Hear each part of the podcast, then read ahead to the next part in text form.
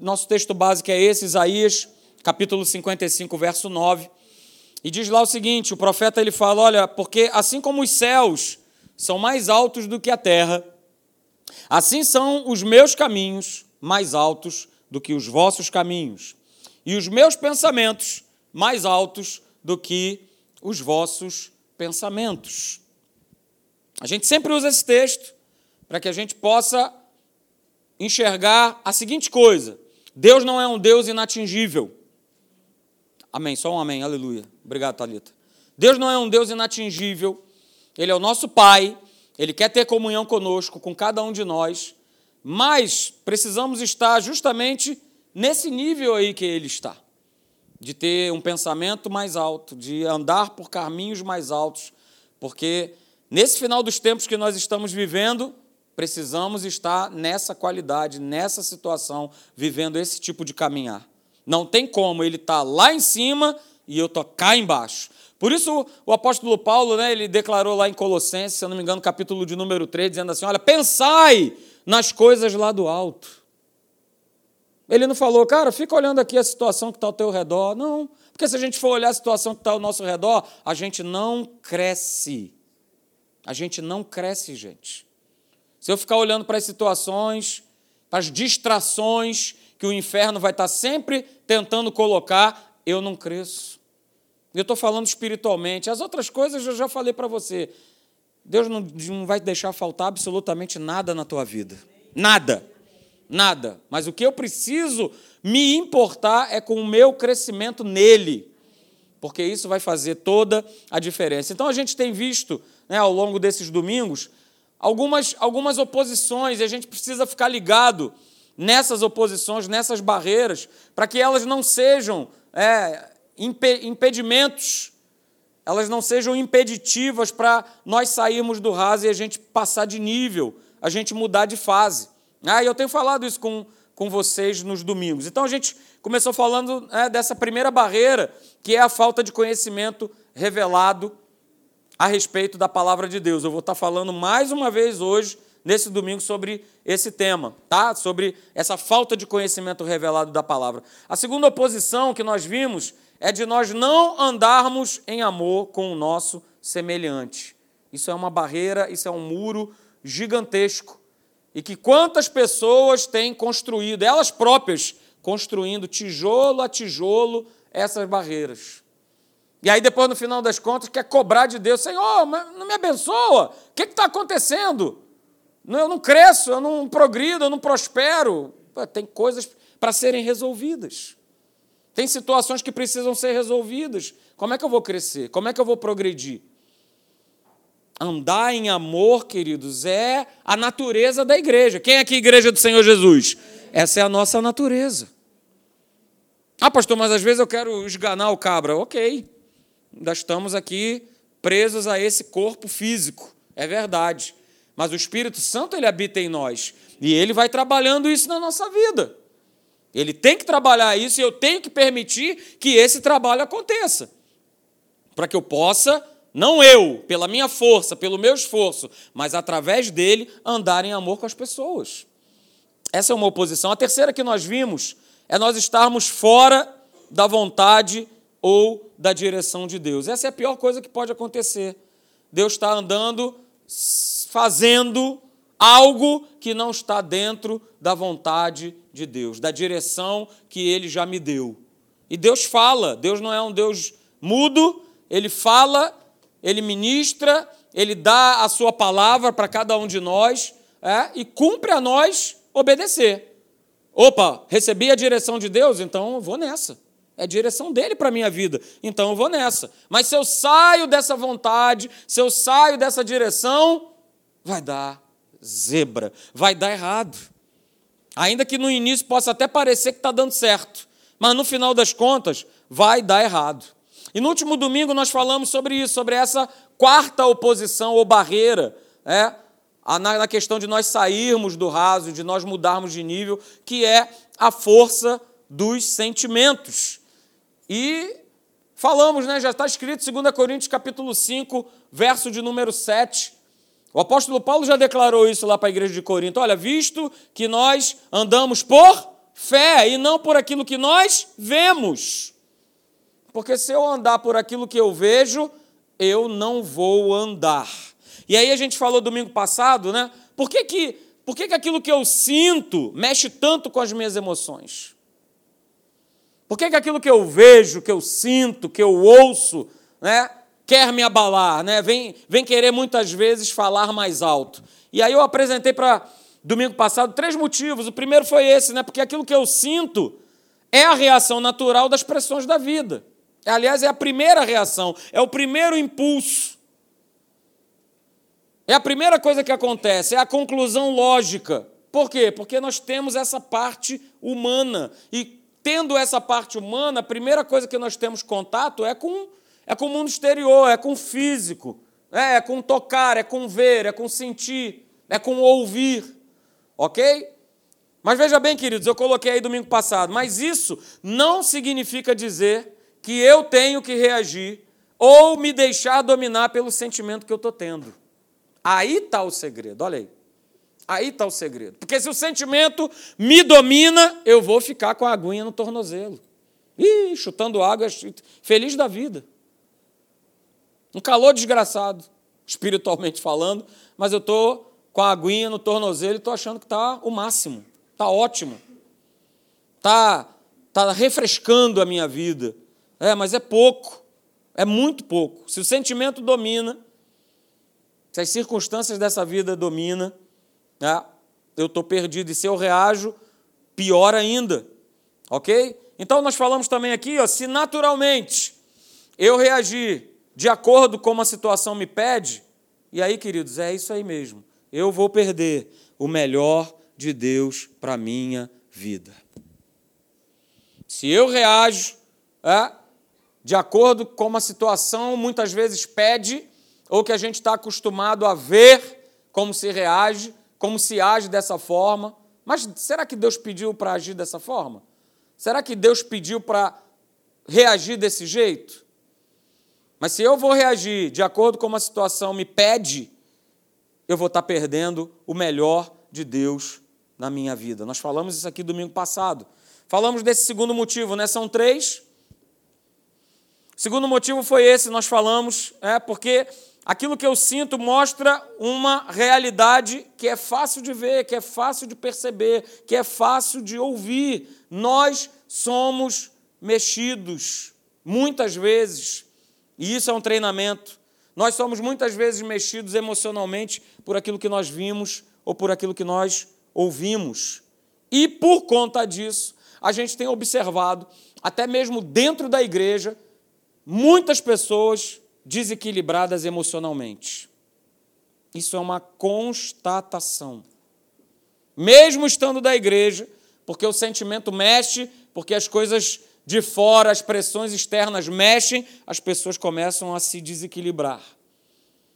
Por questões de trabalho, por questões de família, enfim. De um modo geral, as pessoas vão se impressionando né, com aquilo que está ao redor, e aí pelo que está ao redor, esse derredor tende a governar as suas vidas. E aí eu coloquei aí para vocês, né, que isso acaba sendo a grande estratégia do inferno. Acaba sendo a grande estratégia das trevas. Eu olho para os sentimentos, eu vou ficar fora da verdade de Deus. No momento em que eu olho para os sentimentos, os meus olhos ficam fora da verdade. É eu olhar para o sentimento, eu fico fora da verdade. Eu olho para a minha dor, opa, eu já deixo de acreditar que Ele levou sobre si cada uma das minhas doenças, dores e enfermidades. Porque eu estou olhando, eu estou vendo, está aqui o papel, estou pegando, está aqui o diagnóstico, e agora? Ai, Jesus, o que, que eu faço? Ah? Então, queridos, olha aí, segura. Tem uma frase aí que não está, mas eu quero que você anote, eu acabei tirando daqui, mas é a seguinte: olha, nunca coloque o que você sente antes da palavra de Deus. Quem estava aí domingo passado deve ter anotado. Mas se você não esteve, anote essa frase. Nunca coloque aquilo que você sente antes da palavra de Deus. Eu vou repetir. Nunca coloque o que você sente antes da palavra de Deus. Ok? Porque se você fizer isso, né, a tua fé vai estar sendo pressionada para baixo. né? vai ser lá para baixo. Então nunca coloque o que você sente antes da palavra de Deus. A gente sente um monte de coisa. A gente sente um monte de coisa. Todo dia de manhã eu sinto uma vontade inexplicável de continuar querendo dormir. Mas eu me forço. Mais alguém aí se força ou é só eu só? Mais um ali, sincero, Jorginho, né? Mas eu me forço a ter que levantar da cama. E por que que com Deus a gente não faz a mesma coisa? O sentimento está aí para dizer que você não pode, que não vai, que não vai dar certo, que você não pode ir à frente.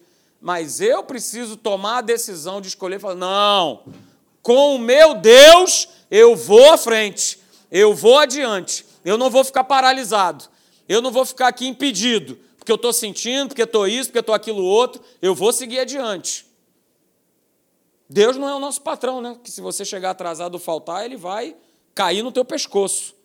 Deus não é assim. Então, gente, vamos lá. Né? Voluntariamente, espontaneamente, vamos tomar essas decisões, porque, né? olha só, antes desse terceiro motivo, é, agir em fé vai sempre envolver de cada um de nós é, uma, uma decisão, uma escolha. Aliás, está aqui sim. Agir em fé vai envolver de nós uma decisão, vai envolver de nós uma escolha. Todo dia, eu e você, nós temos que decidir, nós temos que escolher, escolher a Deus e não o sentimento. Não é isso? Isso aí faz parte do terceiro motivo, né? Aquilo que eu sinto não combina com a fé na palavra de Deus. Não vai combinar nunca. A gente não leu 2 Coríntios 5, 7? É? Ora, a gente vive pela fé, a gente não vive mais pelo que a gente, pelo que a gente vê, pelo que a gente sente. Essa era a nossa antiga condição quando nós éramos velhas criaturas. Mas agora nós vivemos pela fé. É? Então, agir em fé vai, vai envolver a decisão. O exercício da fé vai envolver uma escolha diária de todos nós. Então a gente terminou falando exatamente isso domingo passado. Hoje eu quero dar continuidade falando sobre o, o, o quinto motivo, né? a quinta barreira, a quinta oposição que quer nos impedir de nós sairmos do raso e de nós mudarmos de nível. É essa aí, né? a dúvida. A dúvida a respeito da vontade de Deus para o homem.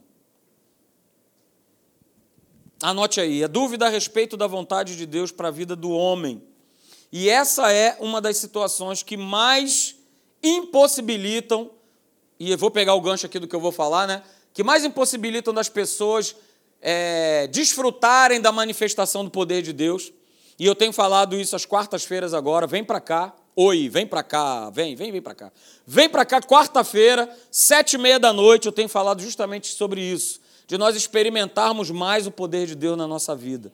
E duvidar, dúvida, a dúvida, a incerteza, ela vai impossibilitar a manifestação do poder de Deus. E principalmente se ela entranhar na nossa mente a respeito de, rapaz, será que Deus ele faz tudo aquilo que ele disse que ele faz? Olha aí, é um pensamento. Será que Deus é tudo aquilo que ele disse que ele é? E agora? Ó oh Deus, e agora? Será que ele é tudo aquilo que ele é? Será que ele faz tudo aquilo que ele disse que ele faz? Queridos, olha só, esse pensamento vem na cabeça de cada um de nós. É só ter uma situação, é só ter um problema, é só ter uma barreira, pum, se levanta. Do inferno, obviamente, do inferno. Ele quer nos testar testar a nossa crença. E aí? É isso tudo mesmo que ele disse que ele é? Será que é isso mesmo? Teve um camarada, abra lá comigo em Marcos, capítulo 1, que ele, ele acreditou em quem Jesus era e no que ele podia fazer. Você conhece a história, a história desse leproso. Marcos, capítulo 1, verso 40, do verso 40 ao 42. Ele acreditou, ele não teve dúvida, porque ele também poderia duvidar. A situação dele era muito complicada. Ele era leproso, ele estava fora do convívio da sociedade, vivia como, como mendigo, discriminado. Mas veja a declaração que esse homem deu. Marcos 1, verso 40. Aproximou-se de Jesus um leproso, rogando-lhe de joelhos: Se quiseres, pode me purificar. Me queridos, olha só, isso não é uma pergunta. Tem a interrogação no final da frase na tua Bíblia? Não, não é uma pergunta, é uma afirmação. Jesus, se quiseres, podes me purificar. Ou seja, ele carregava com ele uma certeza. Ele carregava com ele uma certeza. E aí, verso 41 diz: Jesus, profundamente compadecido, estendendo a mão, tocou e lhe disse: Quero, fica limpo. Olha só, Jesus está falando para você hoje, dia 17 de março de 2019, século 21. Eu quero! Eu quero!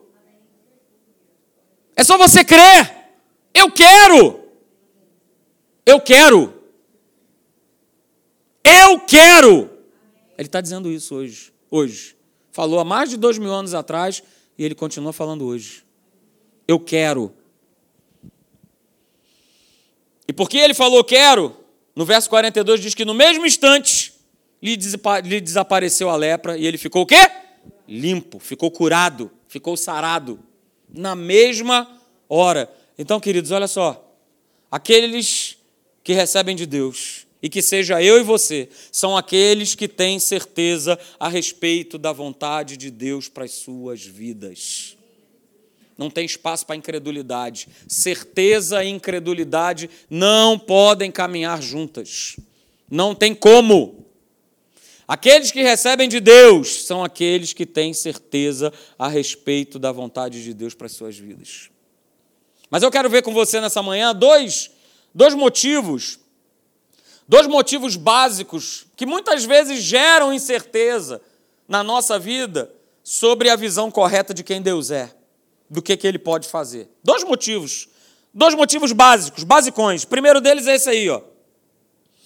Primeiro motivo é esse: a imagem constante de fracasso, de derrota, de miséria, de medo, pastor, para, de insegurança, de doenças ao nosso redor, tentando construir essa mentalidade na nossa vida.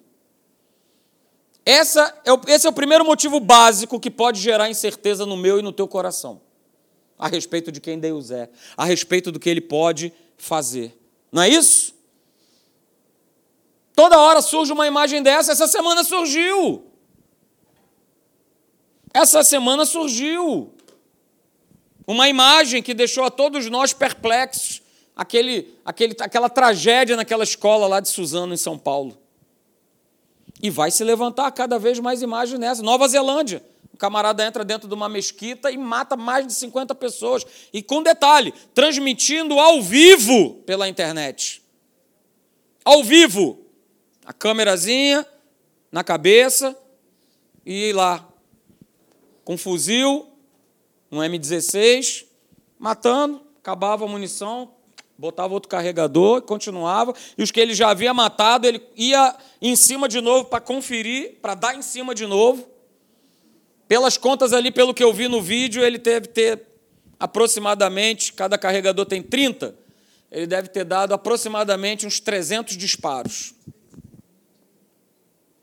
Mas essa é a imagem que, que levanta. E olha só, vamos ficar cada vez mais perplexos, vamos cada vez mais ver essas notícias. Ok? Por isso a gente precisa sair do raso. Porque a gente vai chegar numa época em que quem não tiver alicerçado estruturado pela palavra de Deus, ó, vai pedir para sair. 02, pede para sair. E aí vamos ver quem é que vai, ó, bater e quem vai continuar. Porque o tempo vai ser dessa maneira. E o inferno, ele sabe muito bem disso, queridos. O mundo que a gente vive, ele está sob o domínio das trevas. E o diabo vai levantar cada vez mais. Vai levantar cada vez mais essas imagens. Ó, oh, agora está com surto aí de meningite, hein? Alguém já ouviu falar isso? Mas tem, lá para o Rio. Cachumba, surto de cachumba. Jogador do Fluminense aí, viu, seu Justo? Tudo cheio de cachumba tudo encachumbado, é, catapora, enfim. E aí vai se levantando isso, É? Se levanta isso, e aí a igreja que vive no raso fala assim: rapaz, eu sou o próximo. Eu sou o próximo, eu sou, eu sou a bola da vez. Sou a bola da vez. Ih, rapaz, meus filhos eu não mando nem mais para a escola. E agora de casa eu também não saio. E as pessoas vão ficando exatamente como Satanás quer que elas fiquem com medo, inseguras, medo de pegar doença. Mas a igreja que vive no raso, ela vai viver exatamente nessa condição. Vou te falar. Cabra vai ter que ser macho para estar tá num culto. Não vai demorar a acontecer. Vai ter, o cabra vai ter que ser macho. Porque se você ainda não se deu conta, Jesus ó, já está com a mão na maçaneta.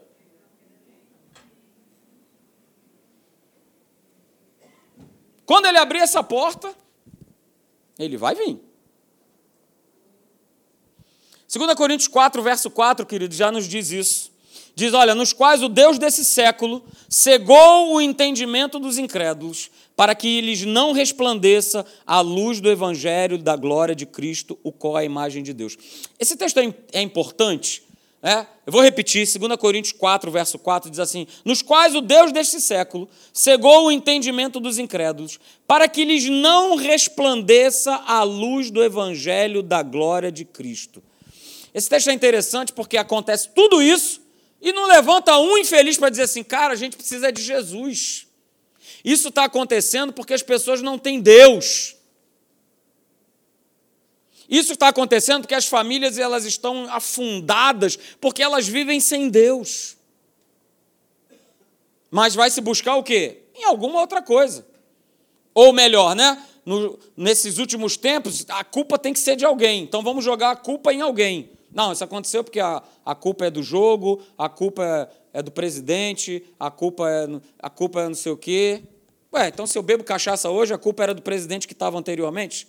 Então, as buscas pelas culpas são as mais variadas. Mas volta a dizer, não levanta um cabra para falar assim, cara, a gente precisa de Deus.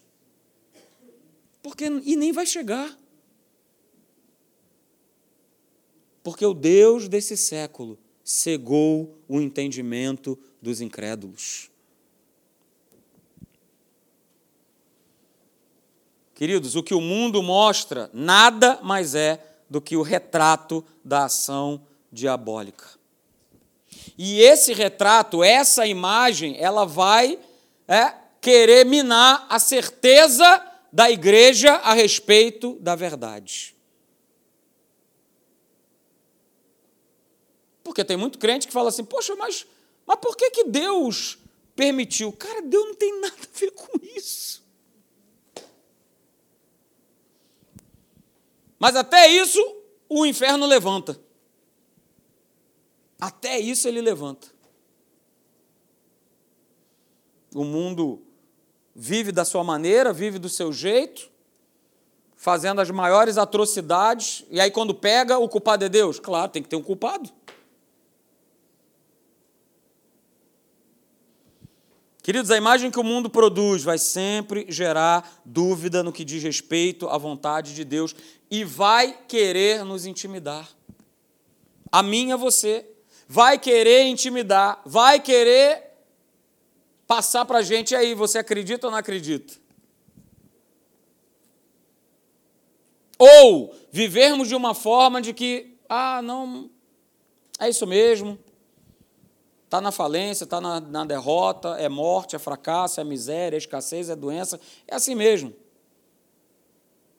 Sempre foi assim, então é assim mesmo. Essa não é e não pode ser a igreja do fim. Ah, pastor, então a gente vai fazer é orar, é buscar, é estar em comunhão com Deus. São as nossas armas, né? As armas da nossa milícia não são carnais. E quem acha que é, está indo de encontro à palavra de Deus. A segunda.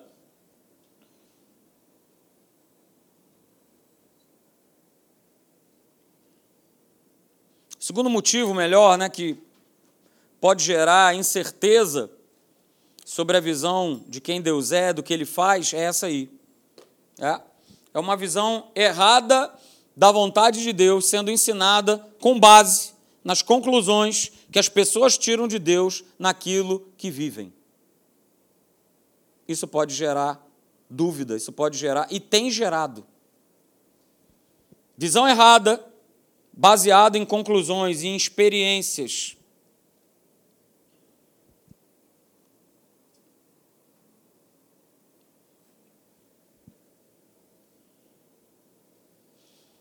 E quando a gente está falando a respeito de visão da vontade de Deus, né, a gente a gente pega e o Espírito Santo ele vai falando com a gente, né, no que diz respeito a uma linha de uma linha de entendimento a respeito da verdade.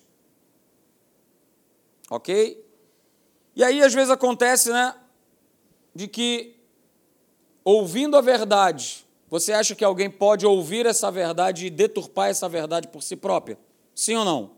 Sim, eu posso.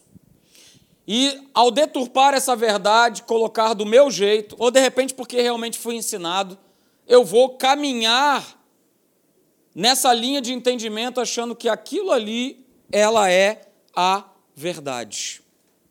E aí, isso vale para todos nós que subimos aqui nessa plataforma e para vocês também, o que for falado, eu tenho que ir na palavra. Não posso pegar e não, mas é porque o cabra é pastor e está falando um pastor uma ova. Tem que checar na palavra. Tem que ver se está de acordo com a palavra se está em linha, para que forme no, na tua mente, no teu coração, a imagem e a visão correta de quem Deus é, do que Ele faz, do que Ele pode fazer na tua vida, queridos. E aí a gente precisa tomar um cuidado muito grande com essa frase aqui. Muitas pessoas vivem a vida da igreja sem viver a verdade da igreja. Nós precisamos tomar um cuidado com isso. Porque viver a vida da igreja é muito legal. É muito legal.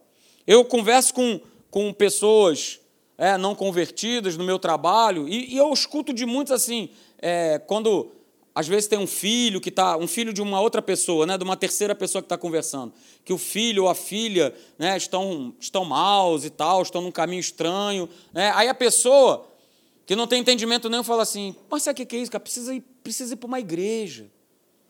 Precisa ir para uma igreja. Se tivesse indo para uma igreja, não estava assim. A questão não é estar tá indo para a igreja. Porque, volto a dizer, viver a vida da igreja é muito legal. Olha só que ambiente gostoso que você está. Ar-condicionado. É? Olha que maravilha. Olha, estou falando ali, ó. Tem uns, olha eu, eu ali careca ali. Tem ali. Né? um slidezinho para você anotar. Uma maravilha. Programações, né? Olha, reunião das mulheres e tal, olha o congresso. Viver essa vida, ok. Mas a grande questão que todo dia eu me pergunto é: eu tenho vivido a verdade dessa igreja? E aí, esse ensino da verdade, ele não pode ser ensinado sem o espírito da verdade. Abra lá comigo Romanos, a gente está terminando. Romanos capítulo 10, do verso 1 ao 3. Você vai ver exatamente o que Paulo ele escreve para a igreja de Roma, que a turma estava nessa aí. Romanos capítulo 10, do verso 1 ao 3. E você que está com a sua Bíblia aí no papel aí, marque, porque eu vou te falar para marcar. Se você está na eletrônica aí, marca também. Romanos 10, verso 1, diz assim: Irmãos, a boa vontade do meu coração e a minha súplica a Deus a favor deles são para que sejam salvos. Porque lhes dou testemunho de que eles, grifa agora na tua Bíblia, eles têm zelo por Deus, porém não com entendimento. Eu vou repetir. Paulo falando assim: olha, eu dou testemunho deles, que tem zelo por Deus, porém não com entendimento. Entendimento. Aí o verso 3 diz: Porquanto, desconhecendo a justiça de Deus e procurando estabelecer a sua própria, não se sujeitaram a que vem de Deus. Ou seja, traduzindo, viviam uma vida de religiosidade, baseada na tradição dos anciãos, que ainda era aquela vida de ritos, de sacrifícios. É? Mas cadê a vida de Deus nisso aí? Cadê? Não tinha. Mas ele fala: olha, eles têm zelo por Deus, mas têm feito isso sem um entendimento revelado da palavra de Deus. Queridos, é isso aí. Para que eu forme uma linha de entendimento correto, a gente está falando nessa manhã sobre dúvida a respeito da vontade de Deus. Para que eu forme uma linha de entendimento correto sobre a verdade, sobre a palavra, eu preciso da ação do Espírito Santo sobre essa palavra. Não foi o que nós falamos lá? Como primeira oposição, como primeira barreira, conhecimento revelado da palavra de Deus, eu estou voltando a falar isso novamente para que eu viva de maneira correta, que tenha a verdade fazendo diferença na minha vida, eu preciso da ação do Espírito Santo sobre a palavra de Deus. Você quer ver isso? Evangelho de João, capítulo 16, verso 13. Eu vou ler rápido para você. Evangelho de João, capítulo 16, verso 13, diz assim: Quando vier, porém, o Espírito da verdade, ele vos guiará a toda verdade, porque ele não falará por si mesmo, mas dirá tudo o que tiver ouvido e vos anunciará as coisas que hão de vir. Queridos, existem muitas pessoas querendo ensinar é, as verdades de Deus, mas sem a ação do Espírito Santo sobre a vida delas, e isso é notório, isso é perceptível. Eu não posso ensinar a verdade estando baseado na minha interpretação humana a respeito da verdade. Traduzindo isso que eu acabei de falar, eu não posso ter esse livro aqui querendo ajustar ele à minha forma e à minha maneira de viver. Porque é o que anda mais acontecendo. É o que mais acontece. Pastor, é isso, século 21 e tal. Estou aí eu com meu namorado, com a minha namorada. Vamos embora, é partir para dentro sem, entendeu? Estamos aí. Ué, mas o que, que a palavra fala? Não, está tudo certo, Deus é bom. Não é isso que, não é isso que se prega? Deus é bom. Poxa, você acha que ele vai me, me punir? Você acha que ele vai me castigar? Não, Deus é bom. Então vamos lá. Tico-tico no fubá e vamos embora. Vamos nessa que está tudo certo. E eu vou vivendo da minha maneira, porque eu já coloquei para dentro que é dessa forma que é a forma correta de viver. Mas não é. Porque está de encontro à palavra de Deus. E se eu começo a pegar essas linhas de entendimento auto-interpretativas, ou porque alguém me falou que não, cara, é isso mesmo, né? Uma certa ocasião eu vi, venha para a nossa igreja, aqui o dízimo é só 5%. Legal. Que legal, né? Faço por 5, faço por 7, a gente vai fazendo aí, negociando, 5, 7, 2, vem para cá, aqui é 2, hein? Olha aí, aqui na minha mão é 2%. Ô, oh, alô, alô você. E eu vou fazendo da minha maneira. Porque eu não tenho compromisso com a verdade. Eu tenho compromisso com aquilo que eu acredito ser a verdade. Baseado na minha experiência. Então, olha só. Opa, volta aí para mim, Lucas. Deu, acho que eu apertei alguma coisa errada aí. Não, é isso mesmo? Acabou? Fim de papo? Não, mas tem mais coisa aqui para falar. Então anota aí. É? Então é o seguinte: a palavra, sem a revelação do Espírito Santo, é mera letra, queridos. Mas quando a palavra é, ela é revelada através do Espírito Santo, ela vai sempre gerar vida. Não foi isso que Jesus falou? É? João capítulo 6, verso 63, olha, as palavras que eu vos tenho dito são espírito e são, são vida. Jesus não abria a boca para falar qualquer coisa. Jesus não abria a boca dele para declarar qualquer asneira. Então, queridos, nunca duvide da vontade de Deus para a tua vida. Ah, mas o. Não, mas o fulaninho lá. Ih, não, mas a igreja do fulano está botando pelo ladrão. Ih, mas. Cara, eu não tenho nada a ver com os outros.